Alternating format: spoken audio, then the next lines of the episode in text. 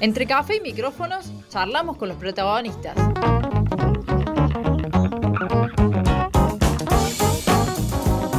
La entrevista en el centro que necesitas.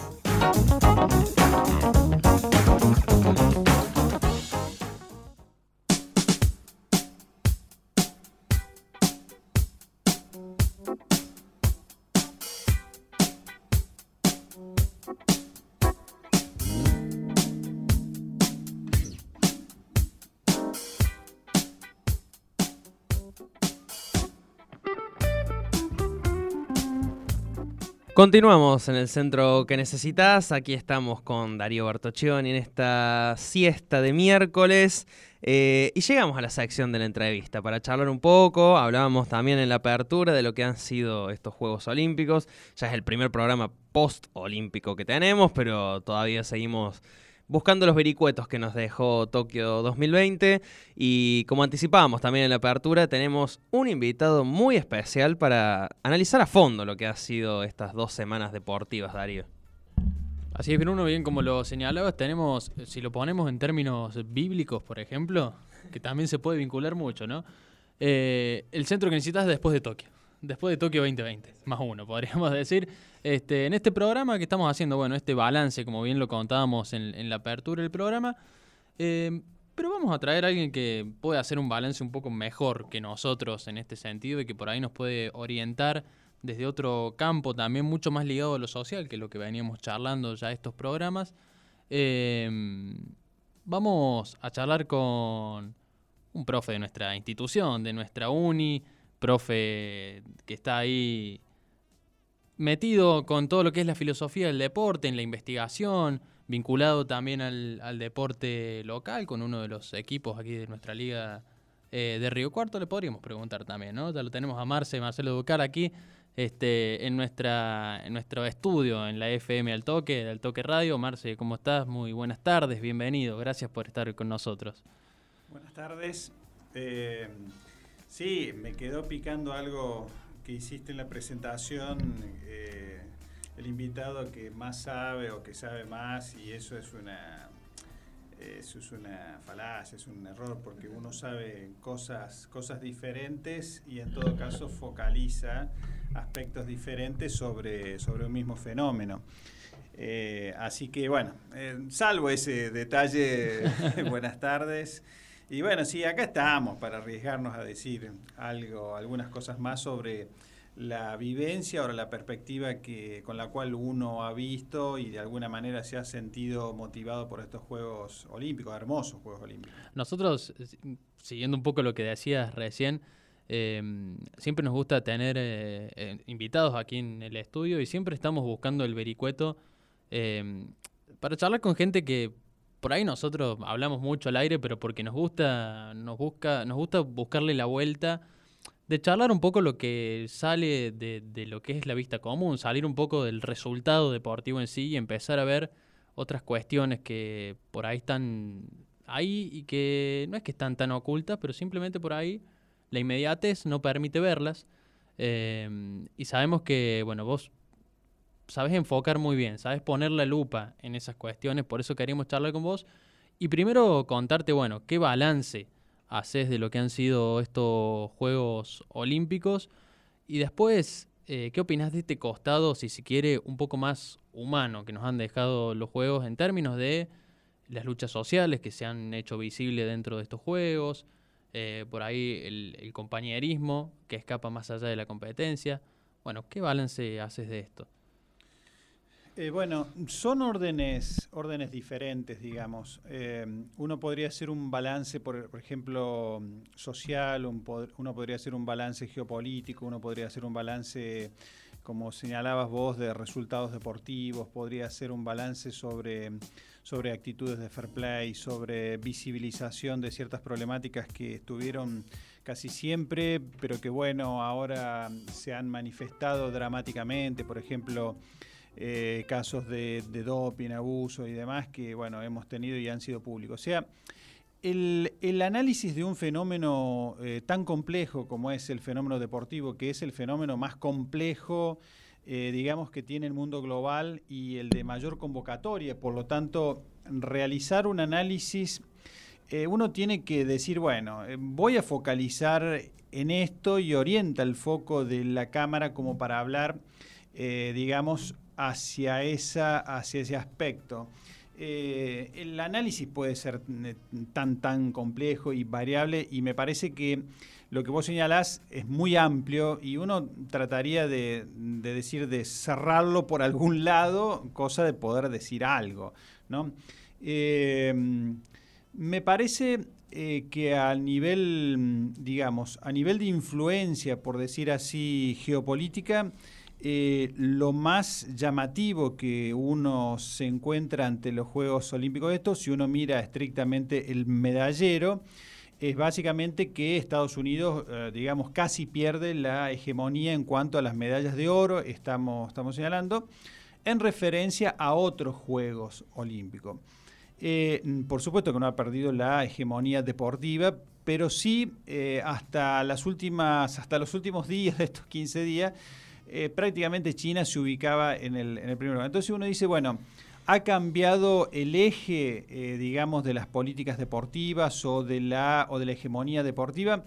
Y uno tendría que decir que en principio sí no. Eh, ¿Por qué diría sí no? Bueno, porque a partir de, eh, si uno mira la, la, historia de los, de los Juegos Olímpicos pasados, han habido muchos Juegos Olímpicos que no tuvieron participación plena, tanto aquellos organizados en sede cuando existía la ex Unión Soviética y demás, en los cuales participaban algunas delegaciones o delegaciones reducidas y países reducidos. Entonces, digamos, si uno mira el mapa del resultado medallero de eh, tarjetas de oro, uno podría decir que efectivamente hay una novedad que es evidente, eh, pero que en definitiva no ha cambiado tanto. Y uno entonces, la pregunta que sigue inmediatamente es por qué la diferencia, por ejemplo, en relación a el medallero de Estados Unidos y su seguidor y su primer seguidor, que en este caso es, es China, ¿por qué estuvo tan tan reducida?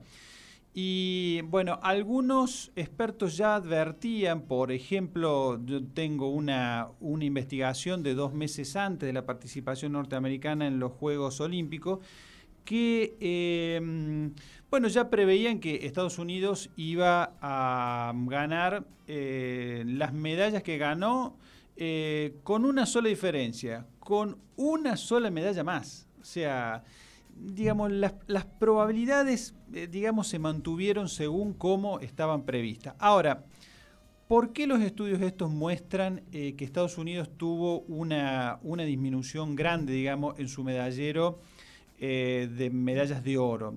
Particularmente se le atribuye a un fenómeno producto de la pandemia que tiene que ver con eh, la reducción en la, presencialidad y la disminución básicamente en lo que es el sistema universitario eh, norteamericano, que es donde básicamente hacen la preparación final o la preparación, digamos, ajustada para los juegos.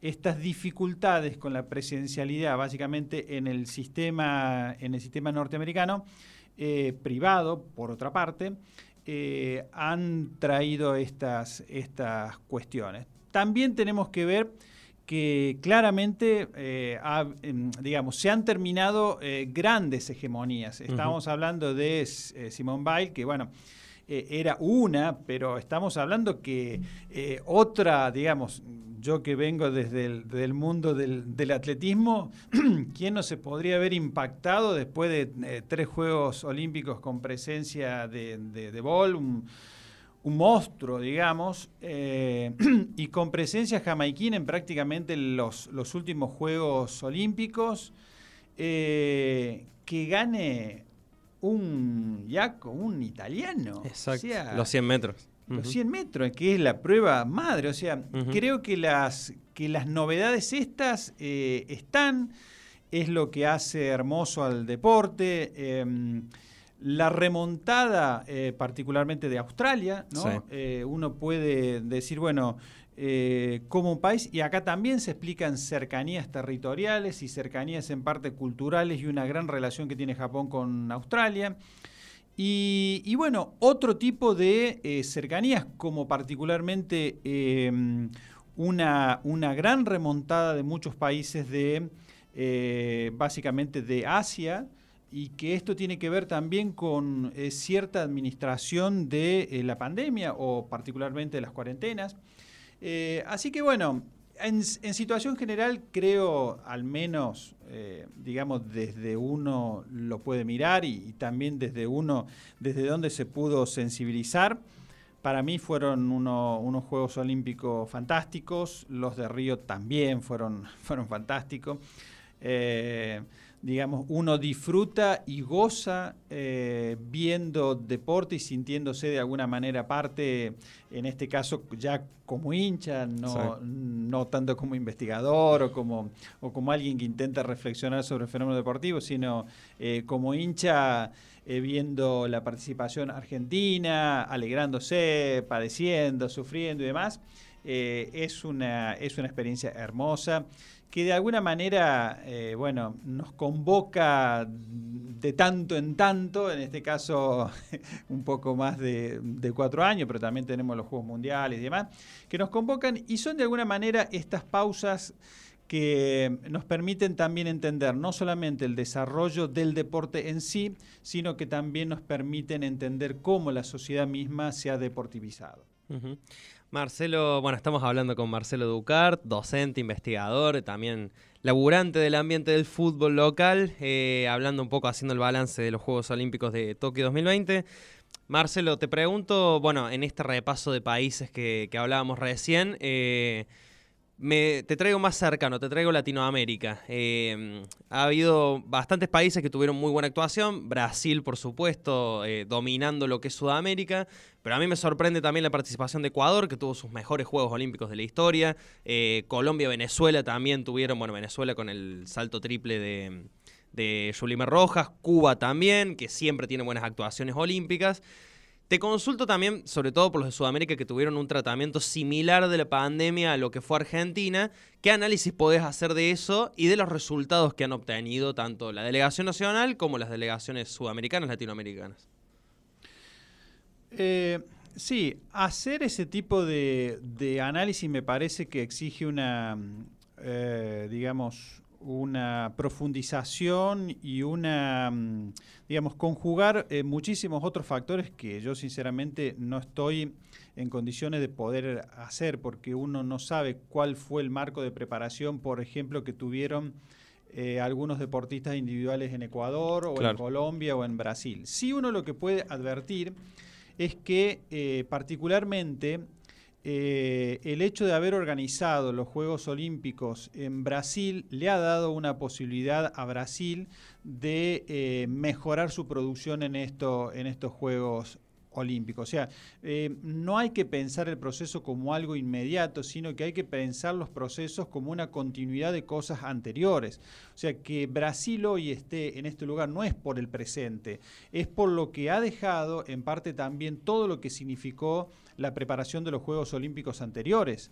Eh, y tal es el caso también de eh, los países que, que mencionaba, que en las Olimpiadas anteriores también desarrollaron y también tuvieron excelentes actuaciones, particularmente en el ámbito de las artes marciales, en el ámbito del atletismo, en el caso de Colombia, que lo podemos ver también en los Juegos Sudamericanos y Panamericanos. O sea, no es extraño que esto haya pasado y que básicamente eh, Sudamérica también pueda estar exponiendo un muy buen nivel en deportes individuales, en el caso, por ejemplo, de Ecuador, Colombia o Venezuela, eh, en el caso también eh, de deportes individuales, pero también de deportes colectivos como es Brasil.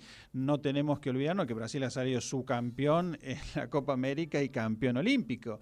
O sea, es algo, eh, digamos, que estaba dentro de la esfera de las, de las probabilidades, con también con una, con una continuidad histórica en lo que es cierta hegemonía de Brasil en el campo del vóley, tanto del beach volley como del vóley, como del básquet. Estamos eh, hablando que esto no tenemos que verlo en todo caso como una sorpresa o como una novedad, sino al menos yo lo que tiendo a pensar que es una continuidad de buenas, de buenas políticas y mm, particularmente de, eh, digamos, de poder acceder a participación a competencias internacionales con cierta regularidad.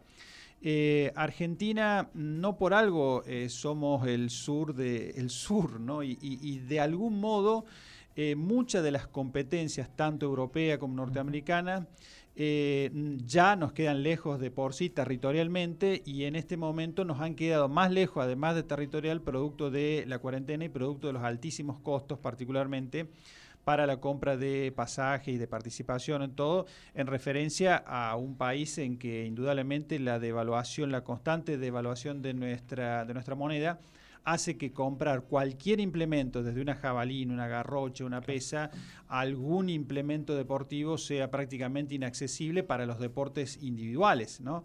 Entonces, bueno, eh, digamos, es algo, yo lo veo como algo bastante comprensible, pero me, digamos, yo no me cierro a pensar que este resultado pueda ser algo, digamos, del funcionamiento presente, sino que es un arrastre de cosas que indudablemente uno ya traía desde, desde otro momento. Uno podría decir, bueno, pero ¿por qué no repetimos eh, los resultados que obtuvimos en Río? En primer lugar, por cercanía, por cercanía geográfica. Gran parte de, nuestro, de nuestros deportistas para la preparación eh, de Río tuvieron posibilidad de prepararse en Brasil, ¿no? cosa que no tuvieron ahora. Y, además, bueno, lo de la cuarentena uno, uno, uno puede decir, bueno, pero todos en, en, definitiva estuvieron, o todos los países o las delegaciones estuvieron eh, más o menos con eh, cuarentena. Y bueno, indudablemente no todas han sido iguales y por sobre todo no tenemos que pensar el resultado como algo inmediatamente presente, sino como decíamos antes, como un arrastre de situaciones que se vienen haciendo en años anteriores.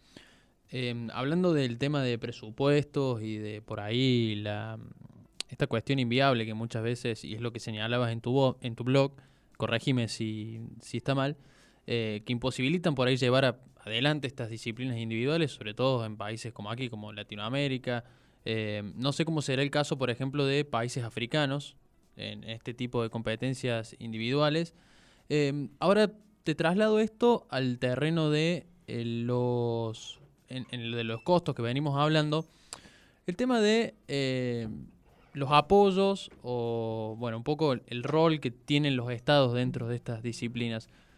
Em, ¿Crees que tiene que ver también con esto de que por ahí, eh, no solamente en Argentina, sino en, los países de esta región, cuesta mucho que se generen políticas públicas para el deporte, para, la práctica del deporte, sobre todo de, de estos deportes como bien señalas, que son individuales, que son más del polideportivo, saliendo un poco del fútbol, del básquet, del hockey.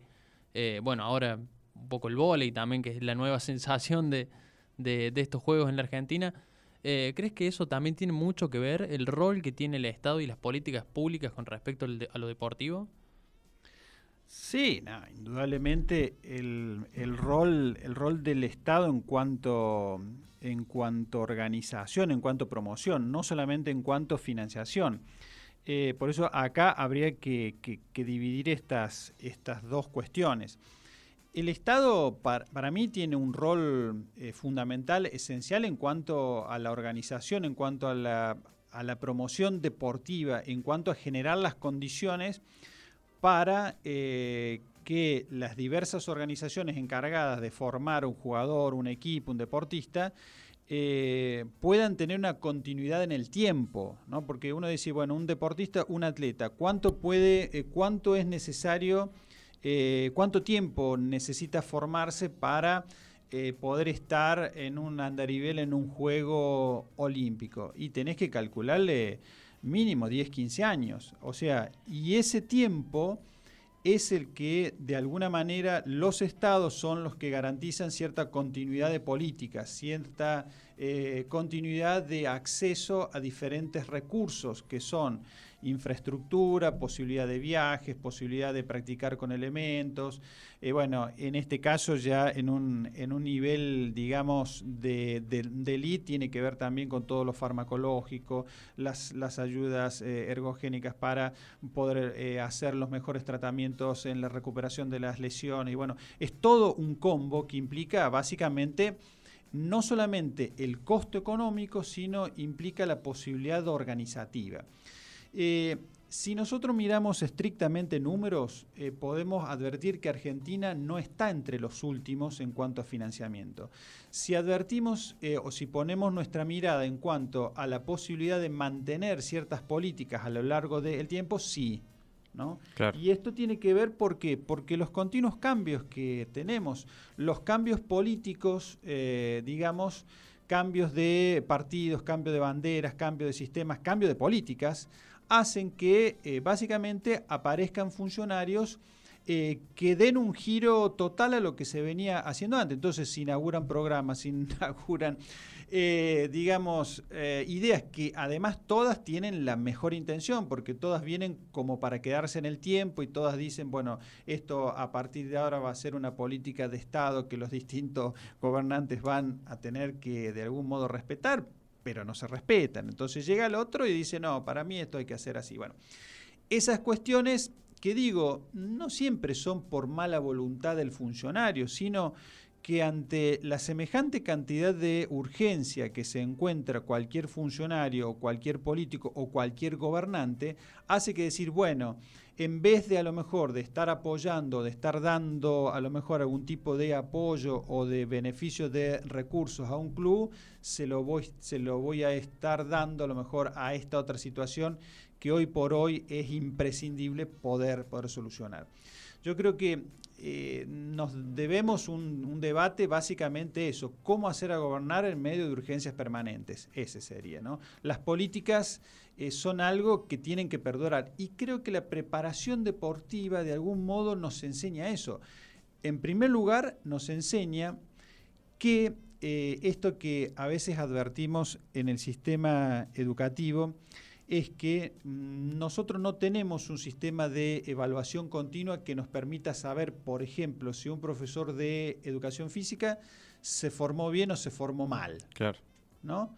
Eh, en el caso del deporte, vos te das cuenta, por, ejemplo, en el caso del el fútbol, te digo que yo estoy ahora, vos te das cuenta si hiciste más o menos bien las, las cosas o si las hiciste eh, no tan bien. ¿Y cómo te das cuenta? Te das cuenta inmediatamente, porque empieza la primera fecha, la segunda fecha, y no ganaste, empataste, perdiste por goleada, la cuarta perdiste con la vos, decís, bueno, algo mal estamos haciendo. Entonces, rápidamente vos podés cambiar el timón y orientar el barco hacia otro lado, en todo caso, potenciar esas áreas débiles que vos tenés. Bueno, el sistema deportivo permite eso, permite rápidamente darte cuenta que por este camino que vas, indudablemente no estás obteniendo los mejores resultados que tenés que arriesgar eh, tu proa hacia otro lado. Bueno, seguramente que eh, si nosotros tuviéramos un, sistema de información y de, de evaluación eh, del sistema deportivo mucho más actualizada, nos podríamos dar cuenta de esto antes de ver los medalleros olímpicos.